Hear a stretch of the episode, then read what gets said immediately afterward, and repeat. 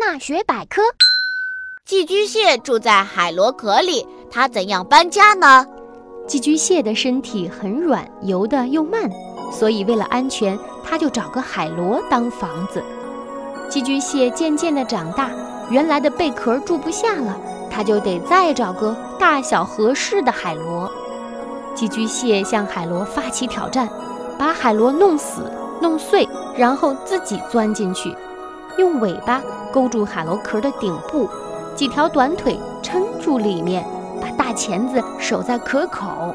当然，如果它能找到一个空海螺壳，就不用这么麻烦了。